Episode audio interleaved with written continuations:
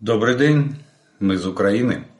И я рад приветствовать вас на своем канале. И как обычно мы с вами начинаем обзор оперативной обстановки за прошедшие сутки. А сегодня у нас на календаре 3 марта. И начинаем мы, ночь прошла более-менее спокойно, хотя в прифронтовых областях были обстрелы, ракетные удары. И в прошедшие сутки или позапрошлые сутки вы знаете, что была трагедия в Одессе. Мы об этом сегодня еще поговорим. Количество жертв растет и, скорее всего, вырастет еще больше, потому что спасательная операция продолжается. Но я хотел бы немножко отмотать на вчерашний вечер. Вчерашний именно. Почему? Потому что вчера вечером наша система ПВО в прифронтовой зоне на восточном восточном участке фронта нанесли, э, нанесли удар, точнее, точнее, точнее сделали, э, совершили обстрел э, авиации противника, которая работала, сбрасывала кабы на позиции наших войск. И Надежда была, пусков было два по двум самолетам, Су-34 и Су-35. Ну, Су-35, как правило, прикрывает действия Су-34. 34-х, сопровождает их.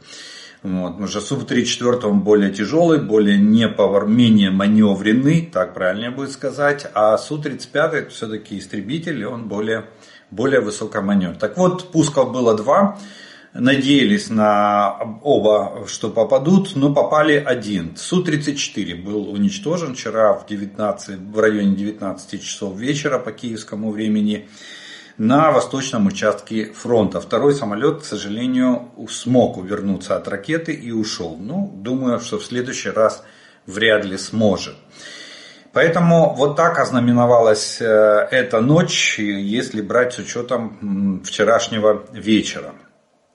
А в общем, за прошедшие сутки на линии фронта произошло 71 боевое столкновение. Есть небольшая тенденция к снижению, было 80 с лишним, теперь 71.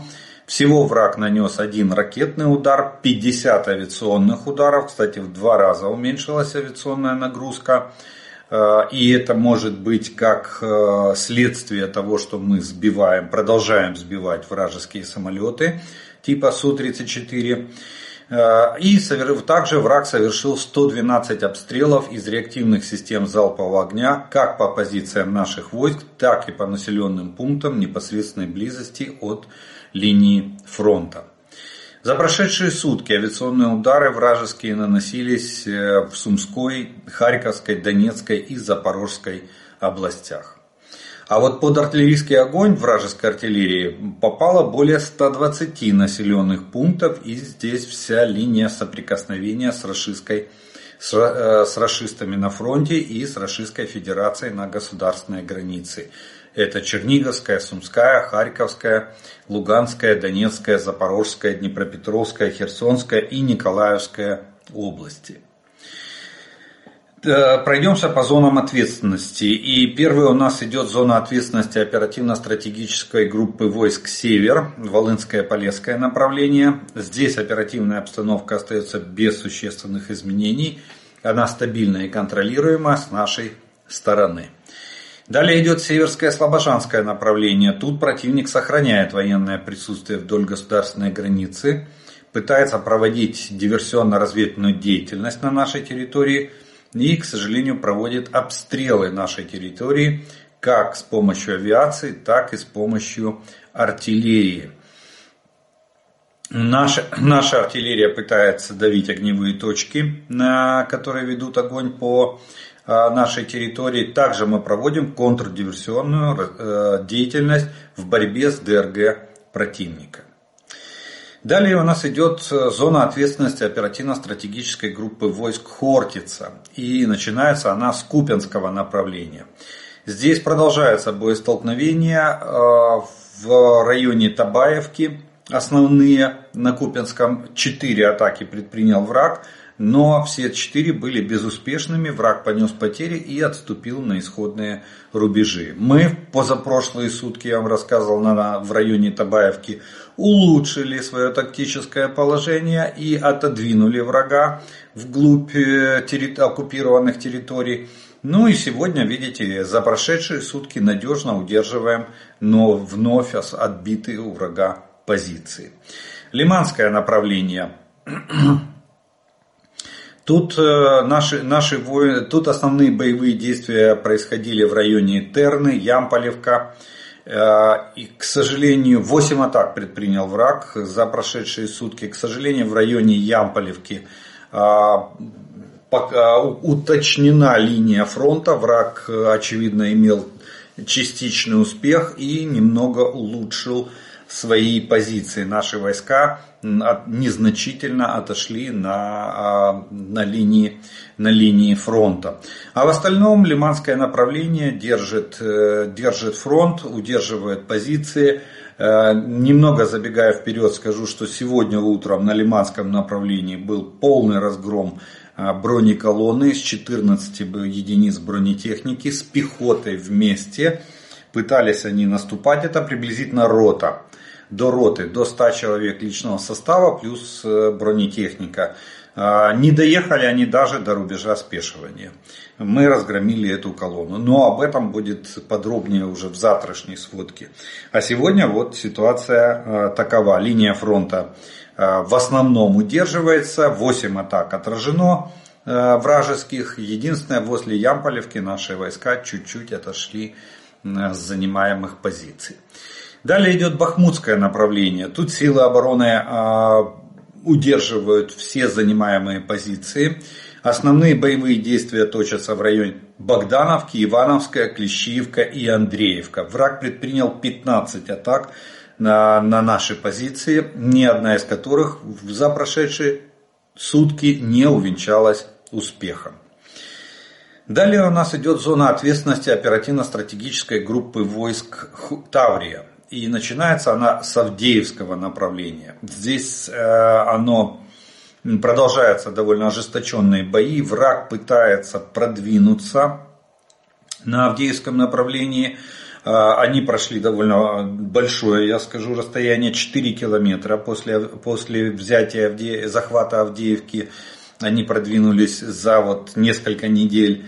А, но опять же о причинах того, что там происходит на Авдеевском направлении тоже мы поговорим в следующем разделе. Есть уже более подробная информация, которая объясняет эту ситуацию. Ну а в прошедшие сутки наши войска отразили 14 атак противника э, в районе населенных пунктов Бердичи, Орловка, Тоненькая и Невельская. Линия фронта за прошедшие сутки осталась без изменений. Враг, понеся потери, откатился на исходные рубежи.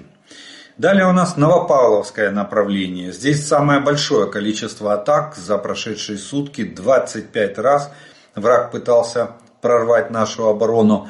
Основные бои происходили в районе Красногоровки, Георгиевки, Победы и Новомихайловки. Но э, успеха врагу это ни одна из атак не принесла. Все оказались безуспешными. Наши войска удержали занимаемые позиции нанесли ощутимый урон вражеским войскам. Э, далее у нас идет Ореховское направление. И здесь э, основные боевые действия были в районе пункта Новоработина и Новопрокоповки. Четыр, четырежды враг пытался нанести, атаковать точнее наши позиции. Все четыре атаки были безуспешными и линия фронта осталась без изменений. Тут надо, тут надо отметить, что в общем на всей линии фронта э, ситуация, ситуация в, эти, в прошедшие сутки была более-менее стабильна.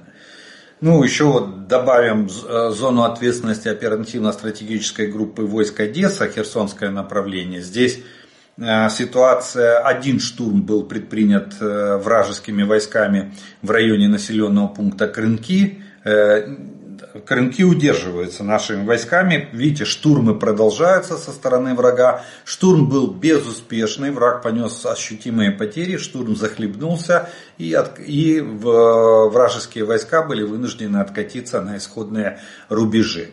Так вот, в общем, хочу сказать, что э, линия фронта стабильна за прошедшие сутки и э, особых изменений не претерпела. А, единственное, что можно сделать как общий вывод, оккупанты начали активно применять кассетные авиабомбы РБК, РБК-500. А, э, это, это не новая бомба. Сразу говорю, это советская, старая советская бомба, но она в кассетном исполнении, что для нашей пехоты очень, э, составляет очень большую проблему. Такие, раньше они применялись как единичные случаи, мы редко встречали применение кассетных, но в последнее время темпы растут, особенно на Работинском направлении. Вот этот Работинский плацдарм враг пытается, враг пытается его срезать, и там начали применяться вот эти кассетные а, авиа, авиабомбы. Довольно большую площадь они накрывают одновременно, но тем не менее, даже с применением таких бомб враг не добился никаких успехов на, э, на этом э, Ореховском уже направлении. Далее надо отметить, что Вчера было на по, два слова, скажем, по оккупированным территориям. И в Крыму вчера была довольно большой, э, большая бавовна, скажем так. И э, в результате этих ударов этой бавовны партизанское движение АТЭШ сообщает о том, что в районе, э, в районе Феодосии поврежден нефтепровод. И этот нефтепровод наносит наши, точнее, удары беспилотниками нанесли колоссальный ущерб по перекачке. Они до утра э, ликвидировали последствия, то есть, я так понимаю, было, э, было, был довольно большой пожар. Официальных сообщений крымские оккупационные власти пока никаких не сообщают по поводу нефтепровода. Э, зато они сообщают, что было, было предпринята попытка атаковать 38 беспилотников самолетного типа. Их все якобы сбили дежурные средства ПВО на территории Крыма. Но российские телеграм-каналы и, ну, и наши в том числе писали о мощных взрывах в Феодосии на востоке Крымского полуострова. А, Крымский ветер пишет, что взрывы раздавались в районе нефтебазы. Другой телеграм-канал утверждает, что в домах местных жителей дрожали стекла, такие были мощные взрывы, а во дворах сработали сигнализации у машин. Наши власти пока не комментируют эту ситуацию. Вот. Но а если все дроны сбили, тогда что же взрывалось в районе нефтебазы и что случилось с нефтепроводом? А, последствия, последствия аварии на котором а, устранялись аж до самого утра. И на данный момент, по данным партизанского движения АТЭШ, этот нефтепровод не функционирует. Вот такая вот ситуация была за прошедшие сутки в Крыму. Ну а мы движемся дальше и в течение суток авиация сил обороны Украины нанесла удары по восьми районам сосредоточения личного состава и техники врага. Также воздушные силы Украины сбили российский истребитель-бомбардировщик Су-34, о чем я вам рассказал в начале.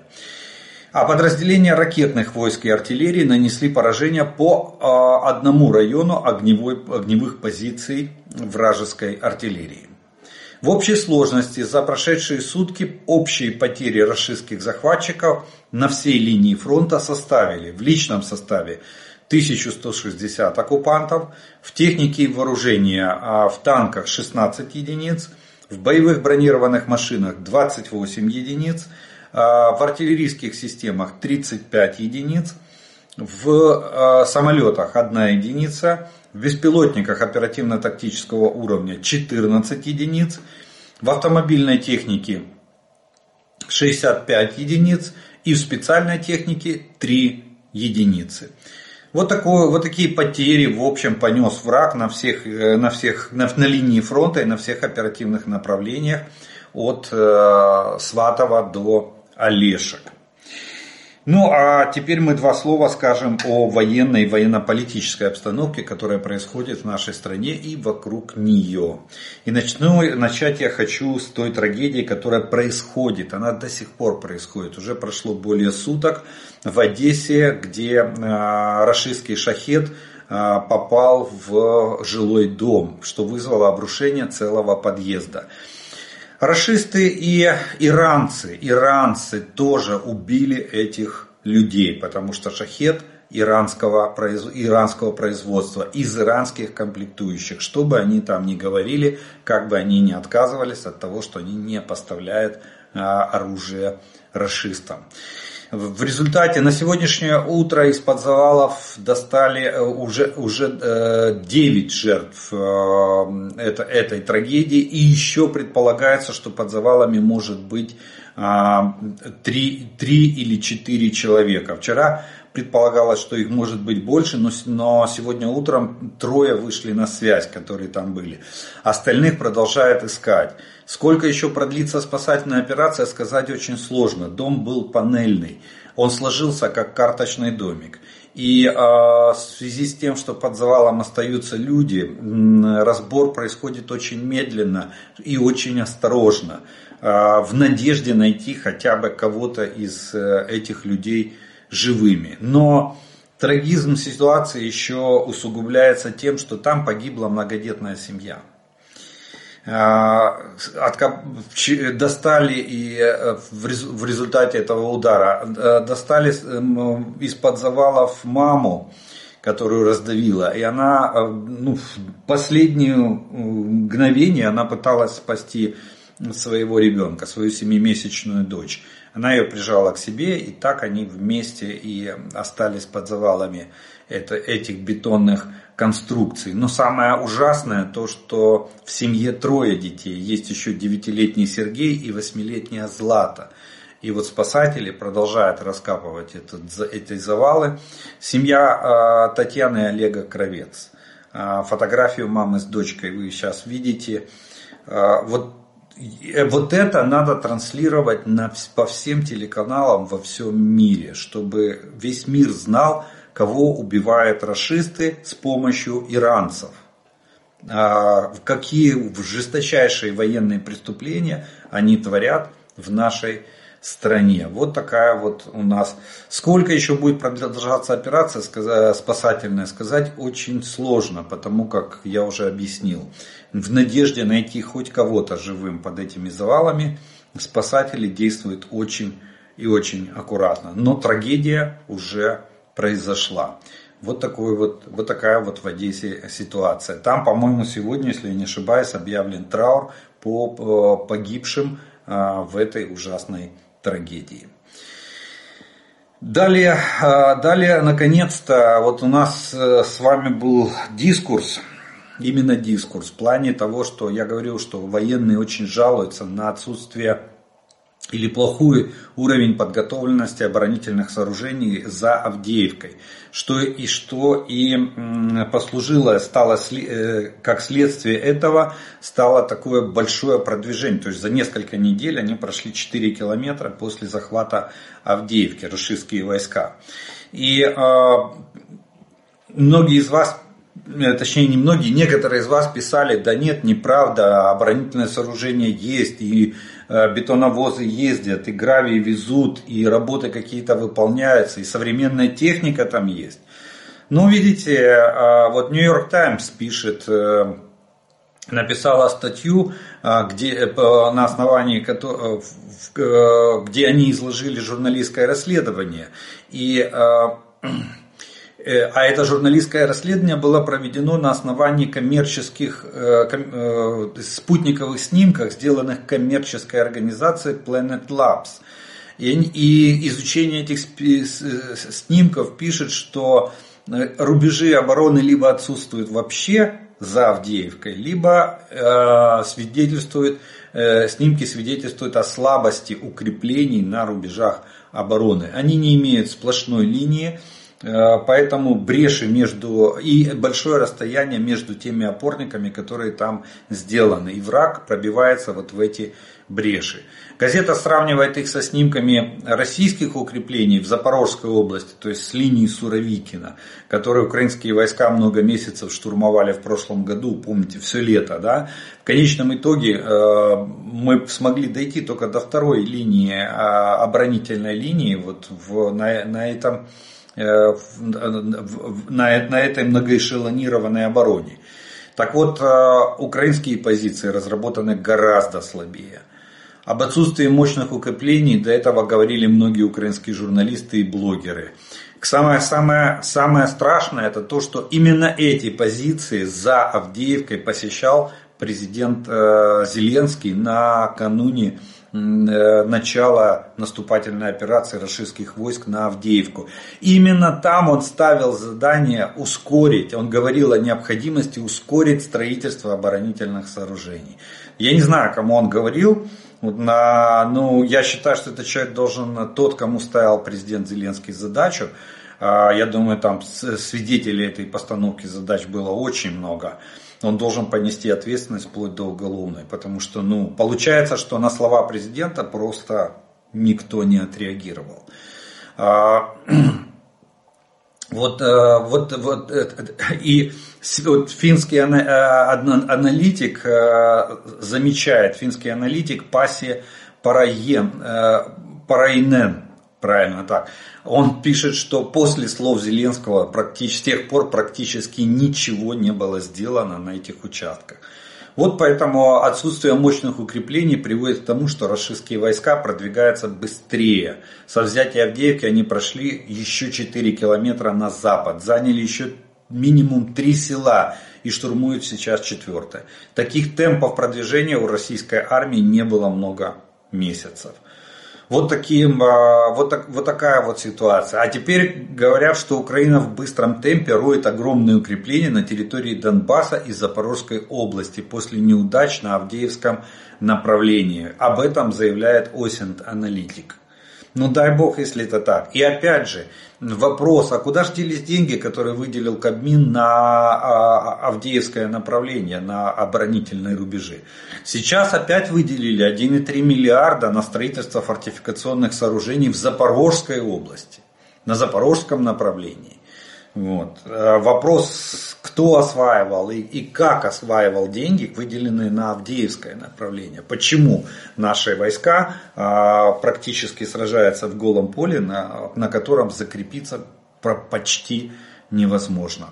Вот ответ на, на все вопросы. Укрепления либо их нет вообще, либо они очень слабые. Это там, где, где президент Зеленский ставил задачу ускорить строительства этих укреплений. Вот такая вот исполнительность э, у нас чиновников на сегодняшний день. Далее, а, для, касается перебежчиков, кто еще пытается там переплыть э, реку или перебежать э, в Молдову, у нас, кстати, большая часть границы с Молдовой это Приднестровье.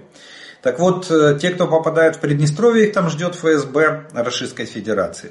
ФСБ э, задерживает граждан Украины, которые незаконно пересекли границу, вербует их и э, отправляет э, и, и использует для получения разведданных. Причем это уже не в добровольном порядке, принудительном. Арест, пытки и допросы.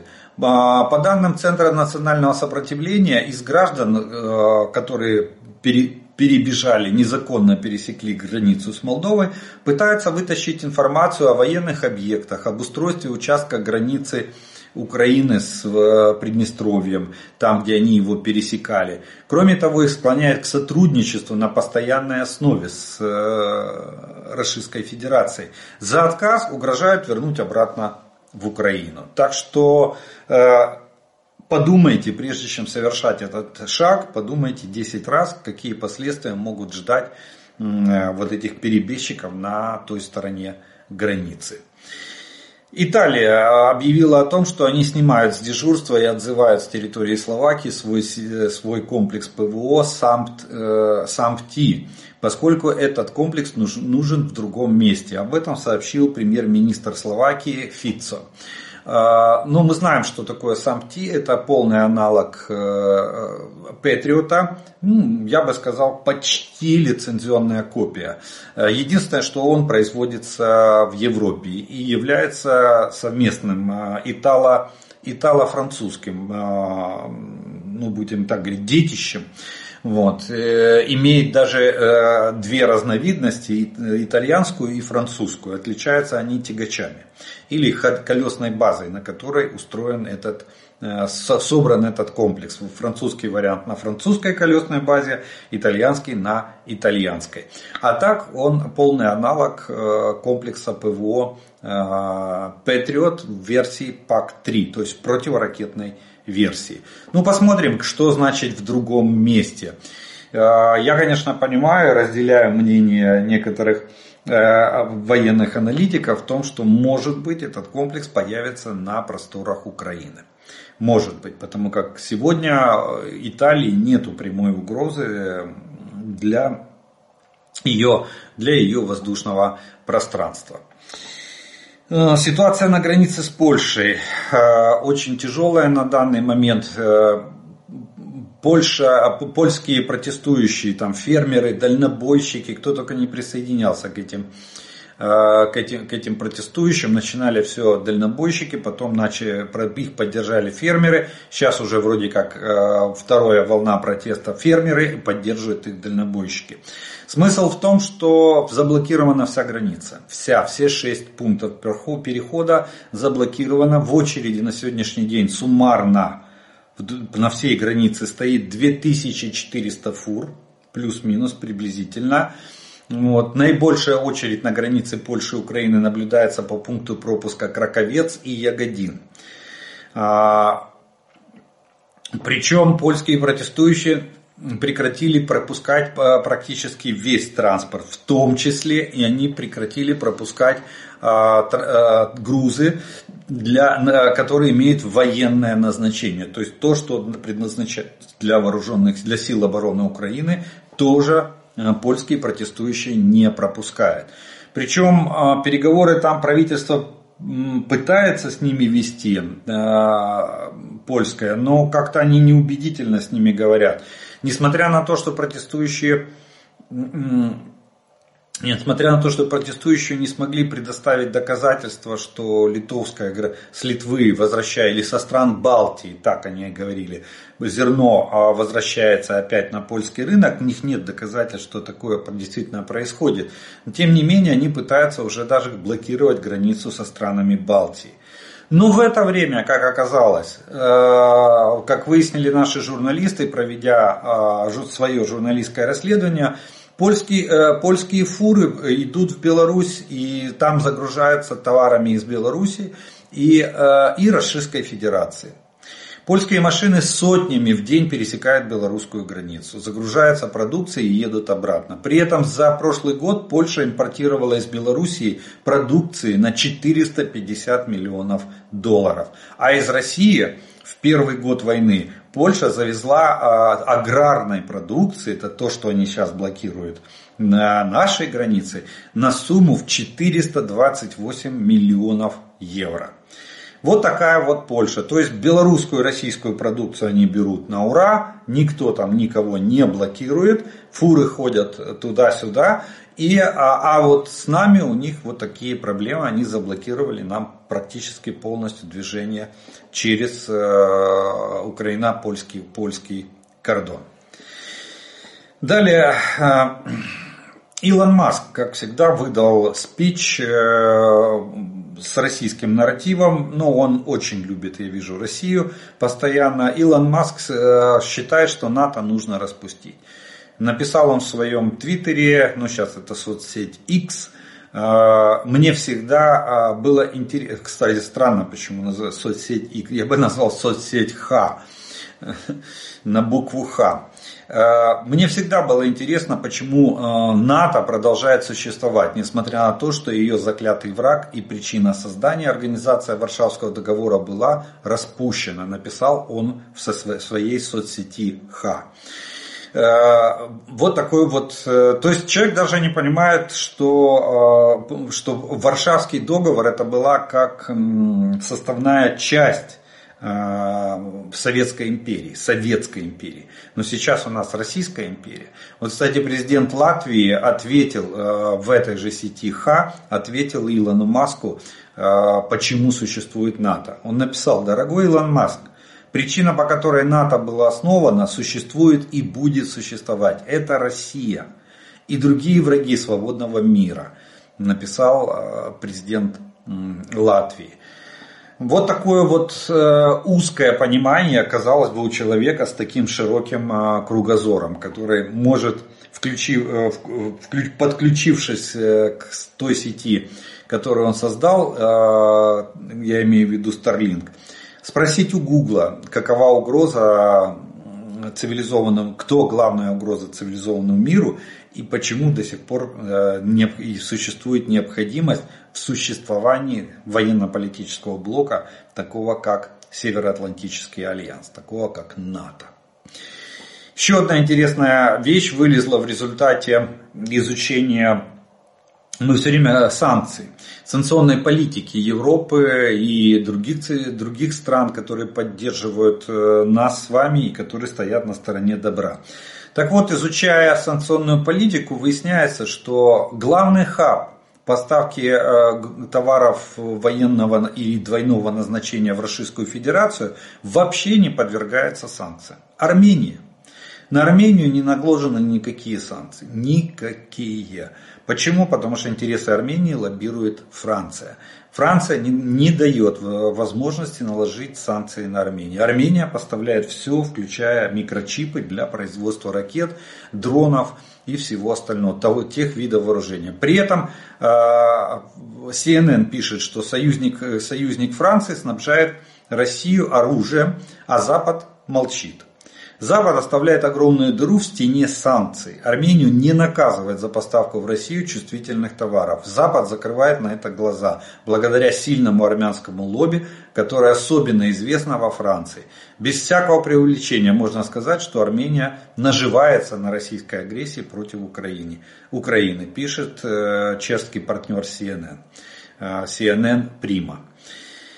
И издание э, призвало Запад как можно скорее избавить Москву от этого логистического узла и, и жестко пресечь нелегальные поставки в Российскую Федерацию. Кстати, Франция, я напомню, готовит большую партию вооружения для поставок в Армению. И Франция э, дала добро на подготовку военных специалистов э, из Армении для пользования вот этим, э, вот этим оружием.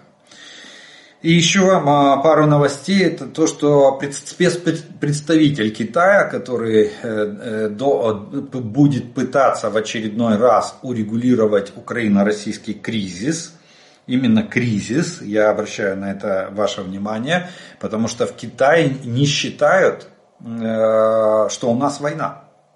Китай считает, что есть Украино-российский кризис. Но то, что есть война, Китай этого не считает. И нигде ни разу никогда не называл это, это, наш, эти события войной или даже боевыми действиями. Это кризис. Так вот, спецпредставитель Китая Ли Хуэй а, посетил Москву 2 марта, то есть вчера.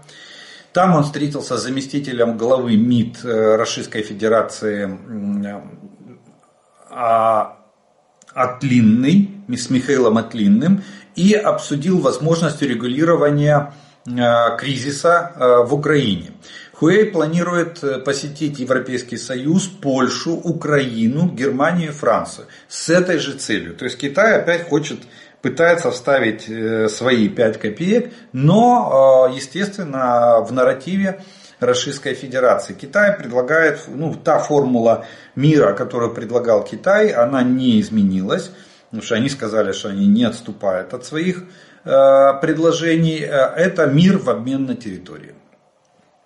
Так было изложено в китайской, в китайской формуле, э, формуле мира, которая была представлена год назад. Ван, Ван Ли, тогда бывший, бывший МИД, глава МИД Китая, он ныне глава администрации Си Цзепинь. Так что ждем э, вот этого представителя, эм, когда он приедет и послушаем, что он скажет. Но пока, э, еще раз напомню, та формула, которую предлагал Китай, была мир в обмен на территории. Немедленное прекращение огня и начало переговоров. Кстати, Ван Ли, который эту формулу тогда озвучивал, он же сказал философскую фразу там, в стиле китайской философии. Он сказал, главное начать переговоры. А дальше они могут, они могут длиться бесконечно долго. Это его была фраза. А, ну вот примерно, я может быть недословно ее процитировал, примерно такое, такое он имел в виду. А, содержание этой фразы. Ну вот это еще одна попытка Китая. Сейчас я вам говорил, что сейчас целая волна в попытке усадить нас за стол э, переговоров, в попытке спасти Путина от того краха, к которому он приближает всю Российскую Федерацию. Путину просто в край необходимы переговоры. Он понимает, что ситуация близится к критической, в какой-то момент э, экономика может просто рухнуть не может ничего сделать их, э, даже Центробанк России не может остановить инфляцию, не может остановить начавшуюся стагнацию российской экономики. Темпы производства падают, и краткосрочный эффект от вливания денег в военно-промышленный комплекс все закончился, и сейчас начинается стагнация, начинает падение Э, падения производства. Плюс мы помогаем снижать темпы производства за счет нанесения ущерба военно-промышленному комплексу Российской Федерации. Ну, посмотрим. Наша задача выстоять, выдержать вот эти все, отбить вот эти все э, российские предложения. Кто бы их не озвучивал. Эрдоган, который опять предлагает нам переговорный процесс Стамбул-2 китайский спецпредставитель или кто-либо, или кто-либо еще. На данном этапе я думаю, что переговорный процесс он просто не имеет смысла. Без вывода российских войск с территории Украины. Самое интересное, что Китай этот вариант даже не рассматривает. Они не ставят во главу угла а вывод российских войск с территории Украины. Они ставят во главу угла немедленное прекращение огня. Ну что ж, мы на этом с вами первый раздел нашего обзора закончим. Я по традиции сделаю паузу. Вас по традиции приглашаю а, подписаться на мой канал, те, кто еще не подписан. Те, кто смотрит это видео, пожалуйста, поставьте ему лайк. Тогда его смогут увидеть как можно больше людей. И через некоторое время мы с вами продолжим.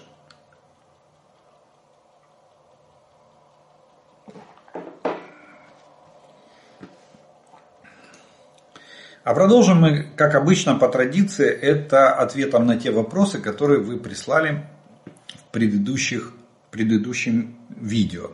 И первый вопрос сегодняшнего дня а, прозвучит следующий. В чем идея ввода войск Макрона для защиты гражданского населения? Каким образом они будут на это а, работать? Это вроде не миротворческая акция, и в бой они не пойдут. Тогда как они могут защитить гражданских? От тех же ракет по городам Украины. Вы приводите в пример Одессу, Днепр и так далее. А, а что в этом разделе может быть с Харьковом? Для нас какое спасение? Э, я и Харьков приводил в пример. Тут разницы нету. Любой, любой прифронтовой город, и в том числе, конечно же, в том числе и Харьков. Но вот тут я полностью разделяю вашу точку зрения. Я сразу сказал, одной из первых моих реакций на заявление Макрона было, что это политический популизм.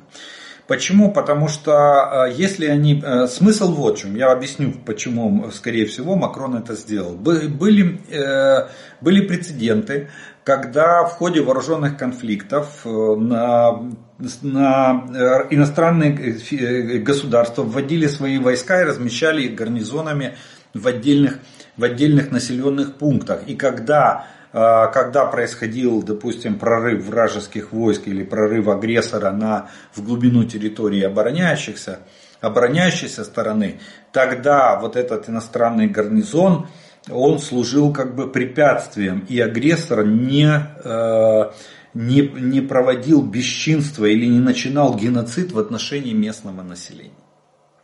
Вот такие прецеденты в истории войн есть или вооруженных конфликтов. Да, они есть. Вот, вот тут э, иностранные контингенты сыграли роль защиты гражданского населения. Вот. Но почему я считаю, что у нас это э, вряд ли может помочь? Почему? Потому что, во-первых, я, да, и я сразу же обращал внимание, что если и такое и состоится, то это то это, скорее всего, предназначено именно вот для такой критической ситуации. Если, не дай бог, нам прекратят поставлять оружие и будет обрушение фронта и российские войска прорвутся, то для того, чтобы не было резни, как в Свиднице, чтобы русские не устроили здесь э, кровавый террор, геноцид нашего, нашего, нашего народа, а они именно это и проводят на оккупированных территориях. Вот для этого э, якобы давайте разместим иностранные войска.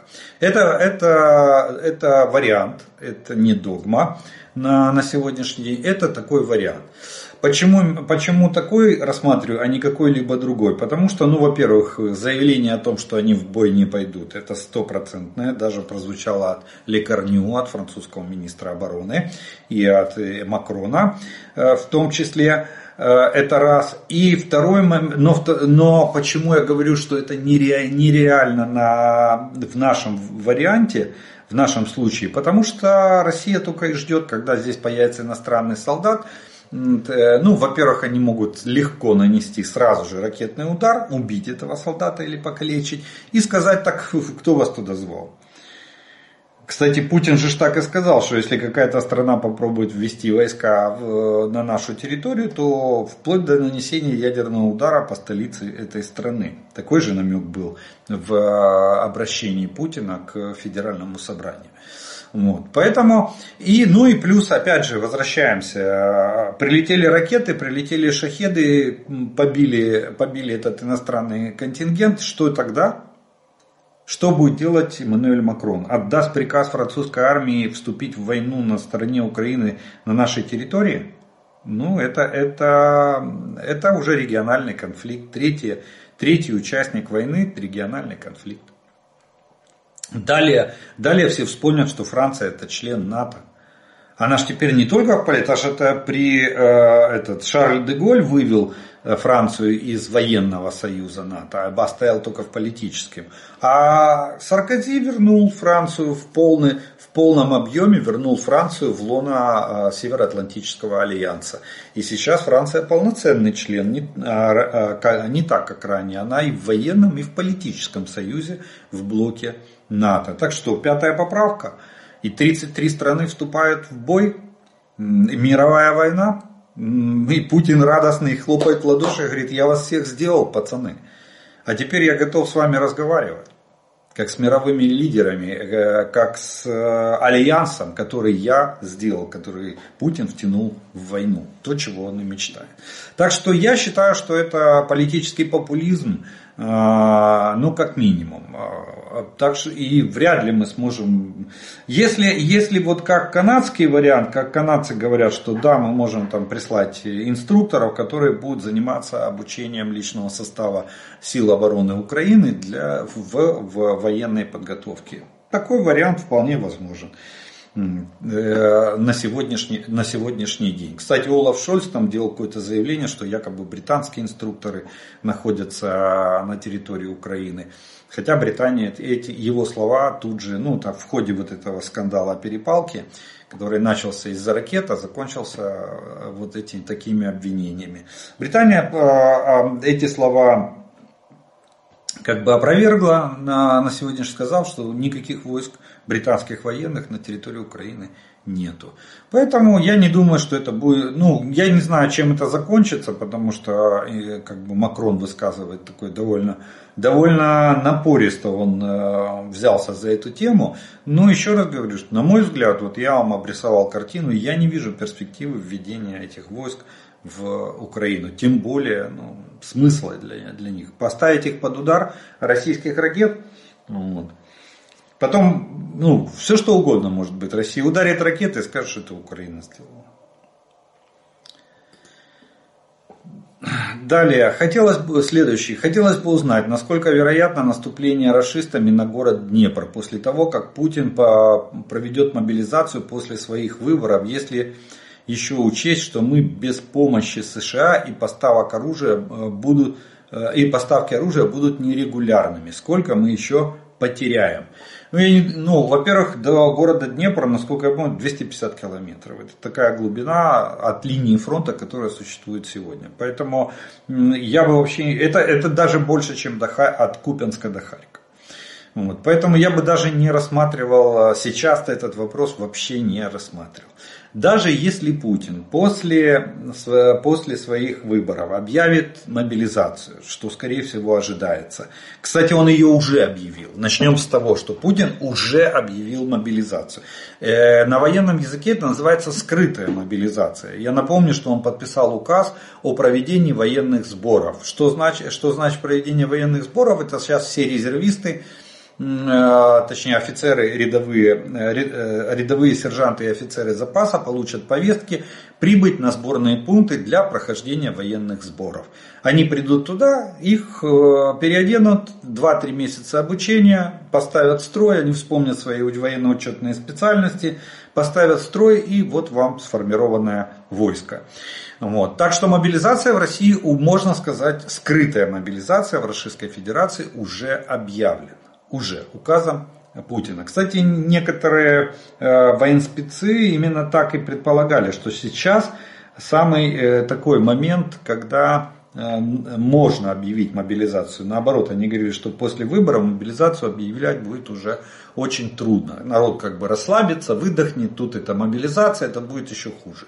А сейчас пока все на таком вот подъеме, там плюс Авдеевку захватили, на фронте продвигаются, они же не, они же не рассказывают своим а, ни летчикам, ни, ни вообще а, расшистскому зрителю, что мы тут самолеты их пачками сбиваем каждый день.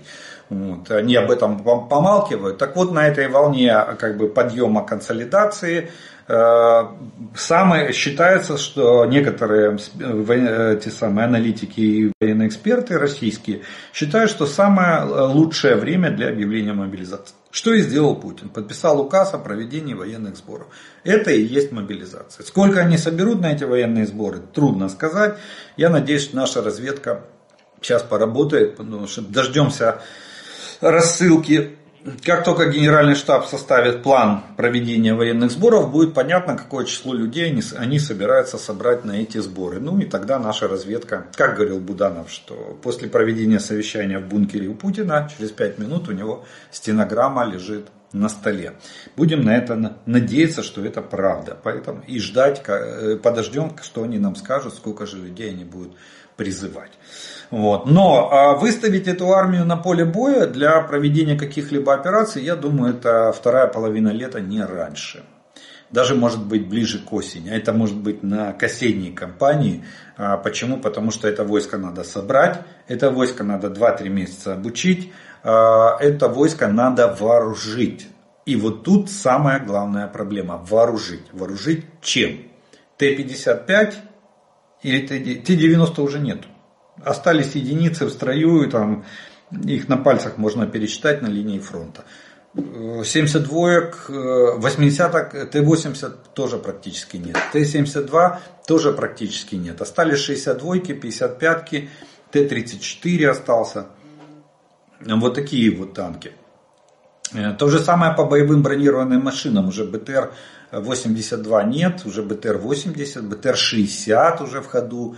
А, мы по видео видим, что 60-ки, БТР-70, БТР-60 это уже основной бронетранспортер. Поэтому вопрос, э, будет ли готова эта армия, там несколько сот тысячное войско и, и чем? Маршевые роты, как в 1941 году Советский Союз клепал, э, один грузовик на роту для того, чтобы продовольствие вести. Вот и все. А, такой вариант, да, может быть.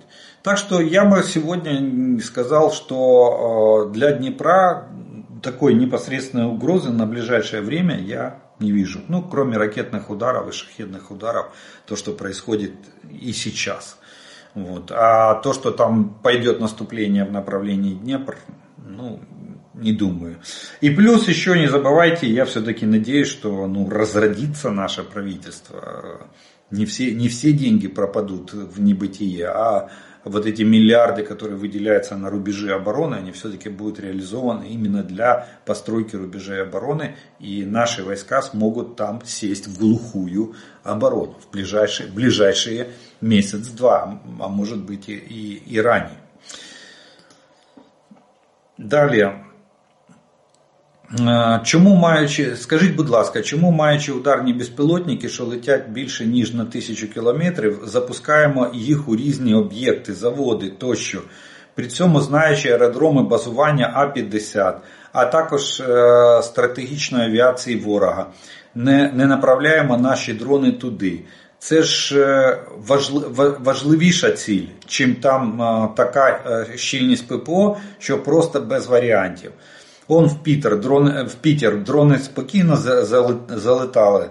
Невже рой дронів у кількості 20-30 штук на, направлений на Ту-95 чи А-50 жоден не зможе долетіти? Е, может, но дело в том, что эффективность поражения этих самолетов, она очень низкая при э, атаке на аэродромы. То, что там плотность средств ПВО высокая, это раз. И второе, рассредоточенность на стоянках, э, это два. Поэтому мы и не, и не запускаем эти дроны по аэродромам. Мы попробовали, это показалось, что ну да, один самолет, и то при удачном попадании, да, можно один самолет вывести из строя, ну максимум два. Но это погоды, погоды на сегодняшний день не делает. А вот остановить э, производство, э, снизить хотя бы производство на 10-20% авиационного керосина, вот это да, вот это очень важно. Именно поэтому бьют по заводам. Остановить, э, остановить конвейерную линию и поставить на ремонт э, или прокатный стан самого крупного металлургического комбината, который российского, который выпускает э, броню, броню или броневую сталь выпускает. Вот это да, это эффект. Значит, становится конвейер танковый, значит танк не сойдет с конвейера и не попадет в войска. Вот о чем речь. Потому что, ну, надо, надо а, как э, говорил э, этот Козьма Прутков, зрить в корень. Надо искать корень проблемы и, и там рубить, а не махать мечом и пытаться срубить верхушку дерева. Она отрастет, ветки все равно растут, если корень и ствол целые. Поэтому на сегодняшний день абсолютно правильно действует. И у нас Э, да, 20-30 штук мы можем сделать э, массированную атаку. Вот говорят, 38 э, беспилотников полетело прошлые сутки на Крым.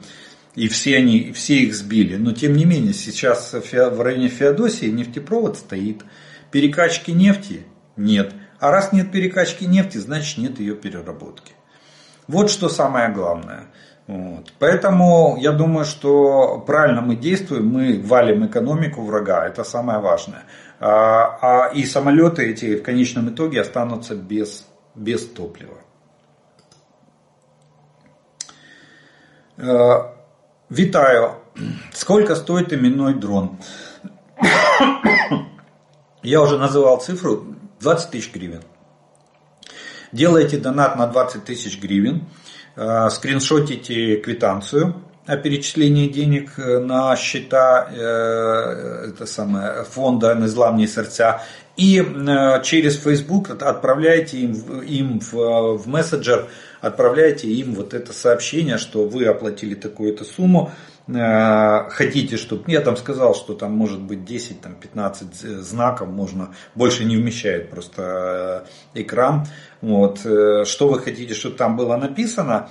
Э, вот, и э, просите, что вы оплатили, просите сделать именной дрон. И у вас будет, и они вам пришлют, что, что, они, что они могут там написать из ваших вариантов и пришлют вам подтверждение, что ваш дрон именной создан.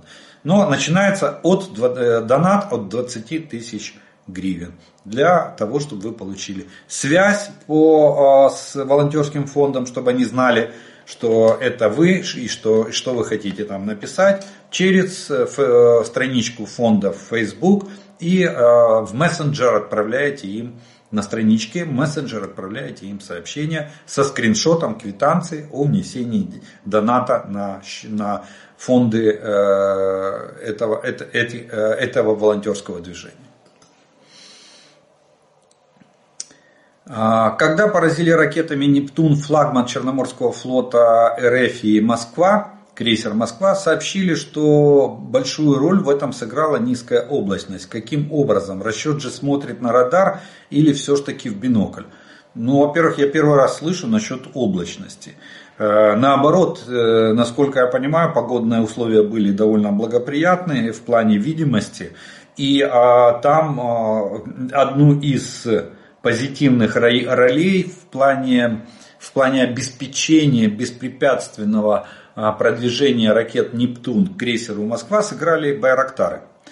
Два беспилотника «Байрактар» отвлекали внимание системы ПВО крейсера э, с правого борта, а в этого, а в это, справа по борту.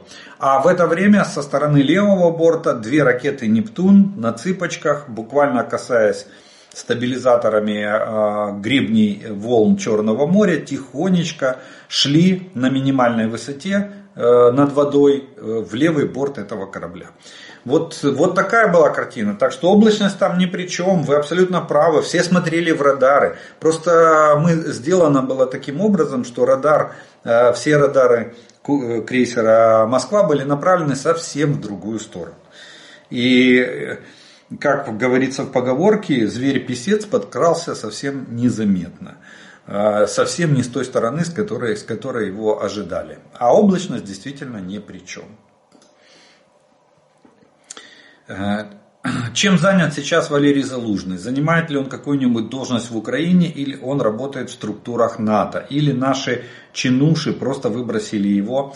Э, ответьте, пожалуйста, а то о нем совсем перестали говорить. Если его совсем отстранили от дел, то, по-моему, по моему мнению, это большая потеря для Украины. Спасибо за ответ. Слава Украине. Героям слава. Э, смотрите, насколько я понимаю, Валерий Залужный сейчас находится в распоряжении главнокомандующего вооруженных сил Украины. Такова такова его. Э, или в распоряжении Верховного главнокомандующего. Да, была информация о том, что из э, штаб-квартиры НАТО было, прислали запрос, и его хотят поставить на главой координационного, координационного совета или комитета НАТО по поставкам вооружения в Украину.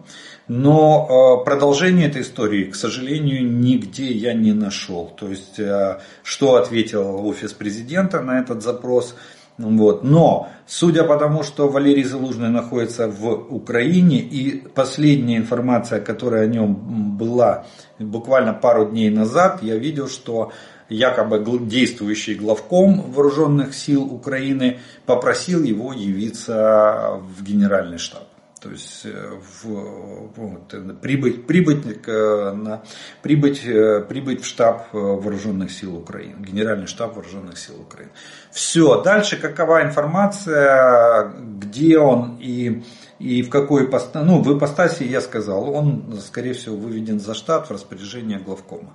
Вот. Э, а, насчет выезда его за границу данных нет. Соответственно, реакция какова офиса президента на запрос из НАТО тоже на сегодняшний день данных нет. Ну и вот та информация, которую я нашел, что его э, якобы глав, действующий главком вызывал, вызвал на, в генеральный штаб. Вот все, что можно сообщить по данному вопросу. Э, у меня вопрос. После какого процента потерь самолетов Рашка перестанет бомбить города Украины и линию фронта? Слава Украине и спаси... спасибо за информацию. Э, ну, я думаю, что после, после того, как э, закончатся самолеты. Вот точно вам скажу. Смотрите, дело в том, что здесь нет такого понятия, как процент э, сбития. А как только начинается системное уничтожение авиации, летчики отказываются от полетов. Вот то же самое было, допустим, в Югославскую войну, когда научились сбивать F-16 над, над бывшей Югославией, когда там разразилась война, когда Клинтон дал приказ, и войска НАТО, и в том числе американские, вторглись на территорию бывшей Югославии. Там после сбития нескольких э, самолетов э, пилоты отказались принимать участие в боевых действиях. С ними проводили морально-психологическую, э, э, им тут же организовали реабилитацию морально-психологическую, вот, и объясняли и убеждали, что надо лететь, что все будет хорошо, уже больше никто вас не собьет. Вот в чем. Это моральное состояние. Я больше чем уверен, что в тех частях, из которых летчики не возвращаются из, из боевых заданий, Они же прекрасно понимают, что прилетел самолет или не прилетел. Там не утаишь, это военный городок. То я больше чем уверен, что с, эти, с этого полка или с этой бригады э, истребителей бомбардировщиков Су-34 нифига никто, не, э, единицы, кто соглашается лететь на бомбардировку наших позиций. А вот в соседних бригадах этого могут не знать. Пока сарафанное радио туда не добежало. Плюс э, командование, российское командование. Вот мы сейчас э, есть данные о том, что российское командование прессингует летчиков и в приказном порядке заставляет их идти на выполнение боевого задания, угрожая там вплоть до уголовным преследованием за отказ выполнения, выполнять приказы. Вот. Поэтому можно, возможно, э, встречается саботаж, сброс, несанкционированный сброс бомбы, там сказал, ой, она сама оторвалась. Или пуски этих э, авиабомб э, куда попало, или с большей дистанции. Долетит, не долетит, летчику все равно. Он вышел якобы на рубеж, только чуть раньше сбросил их километров на 10, чтобы не попадать в зону ПВО. Развернулся и быстро, и быстро ушел. Вот. Так что тут нельзя определить. Тут определяет именно системность сбития самолетов, которая э, влияет на морально-психологическое состояние пилотов. И, и, и дальше зависит от, э, от командования российского, как они на этих пилотов будут воздействовать. Смогут они их сломать, чтобы заставить, э, заставить выполнять приказ, или им придется их уговаривать там, устраивать танцы с бубнами вокруг них, для того, чтобы они сели за штурвал и выполняли боевую задачу. У, в авиации такого, как в пехоте, нет.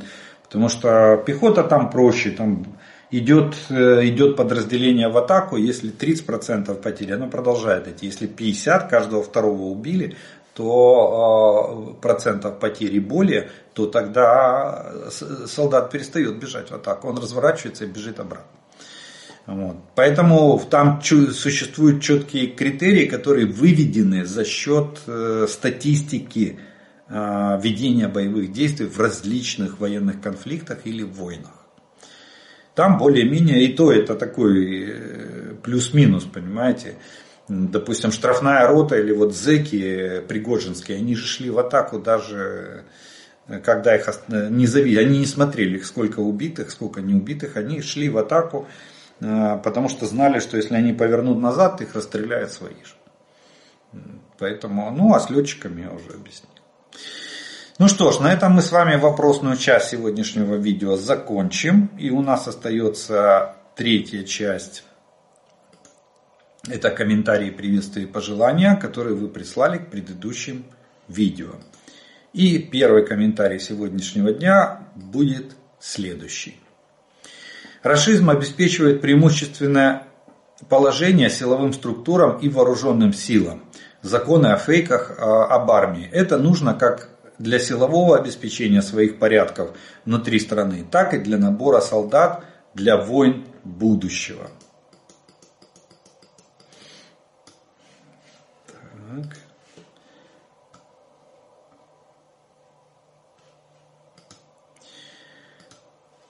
А тем временем власти Израиля сообщили о том, что готовят поставку оборудования, которое будет заблаговременно оповещать вооруженные силы Украины о ракетном, э, дроновом или самолетном нападении.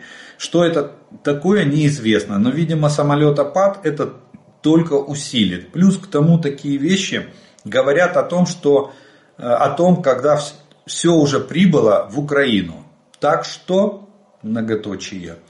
Да, они систему оповещения, так они у нас ее год уже тестируют, эту систему. Главное, чтобы они ее дали. Вітання з Лісабону. Дякую за інформацію. Слава Україні. Героям слава. Привіт із Австралії. Ух ты. Обратная, обратная сторона Земли.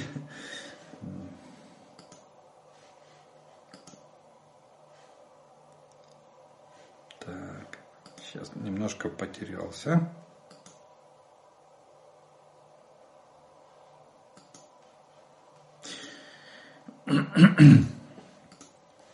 Велике дякуємо Сергію і його дрону. Спасли життя наших воїнів. Ну вот, это тот именной дрон, по которому я говорил. Так. Литва. Анік Щас.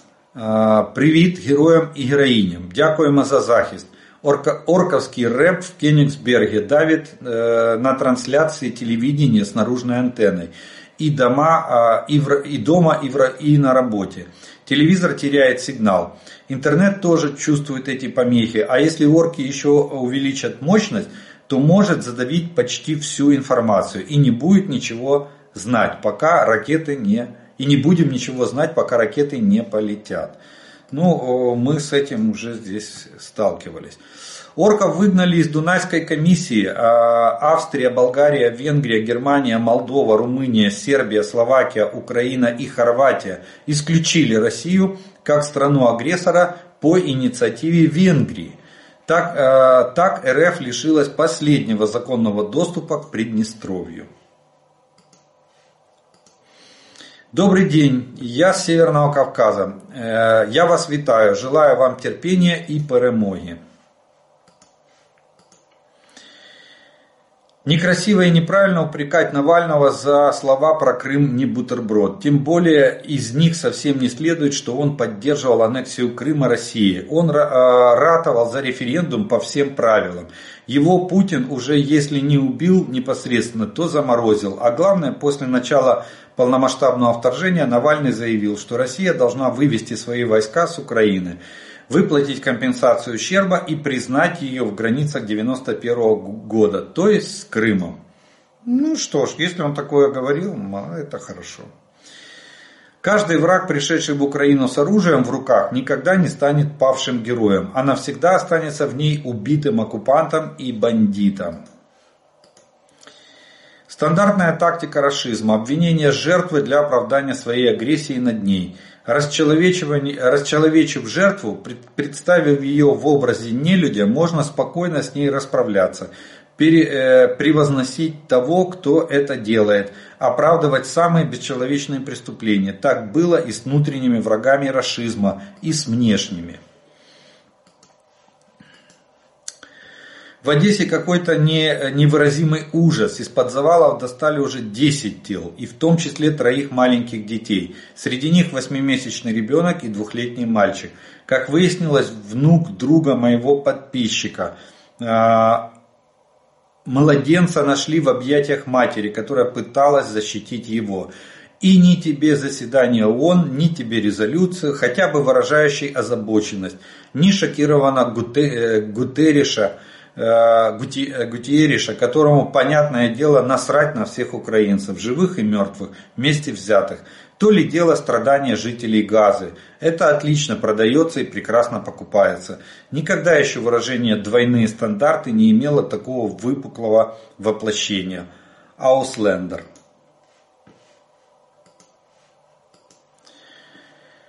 Может быть нет дыма без огня, и Макрон не просто так хочет разместить французский контингент в Украине, ну скажем в Западной Украине. Может Макрон работает на опережение, если Раша попрет с Беларуси в Европу, то тут же может оказаться, что в тылу наших э, что в тылу российских войск уже находятся войска НАТО, которые как минимум способны будут отрезать пути снабжения основных ударных российских войск. Слава Украине, героям слава! Для того, чтобы это сделать, надо тогда в Украине собрать как минимум 300, ну, до полумиллиона группировку войск с тяжелым вооружением, э, техникой, ракетами и авиацией. Вот тогда эта группировка войск, разместившись, допустим, в северных, северо-западных областях Украины, будет угрожать э, отрезать любые да, отрезать любые поползновения а, объединенного а, государства Белоруссии и России в плане а, попыток вторгнуться, допустим, в ту же самую Польшу. Вот. Если, если это будет просто рота или батальон иностранного легиона, то, извините, это, это ни о чем. Э, место общечеловеческих ценностей, прав человека, радости познания разных культур, народов мира и взаимного объединения усилий в науке и преодолении без того многих проблем на планете расизм объявляет извечными врагами часть человечества и толкает россиян на сражение с ними. Расизм пытается убедить население, что это враг спит и видит, как бы узнать, унизить, отобрать и уничтожить Россию, потому что она обладает большими природными и духовными богатствами. Выковыриванием образа врага расизм пытается, выковыванием образа врага расизм, расизм пытается э, сплотить народ вокруг себя, заставить чувствовать осажденными в крепости. А, расизм знает, как, знает, когда единственный инструмент – молоток. Вокруг одни гвозди, когда вся пропаганда нацелена на противостояние врагу. И в подтверждение его злонамеренных планов вокруг одни Э, а, а вокруг одни подтверждения. Ну что ж, вот на таком вот поучительной ноте о том, что такое расизм, э, мы с вами закончим обзор оперативной обстановки за прошедшие сутки. Я благодарю вас за ваше внимание, ваше время, что вы досмотрели до этого момента. Как обычно, напоминаю и приглашаю подписаться на мой канал тем, кто еще не подписан. Те, кто смотрит это видео, пожалуйста, поставьте ему лайк, для того, чтобы его могли увидеть как можно больше людей. От себя э, добавлю слова благодарности спонсорам и тем, кто помогает моему каналу. Ну а ми з вами продовжуємо вірити в силу оборони України. Перемога наша, слава Україні!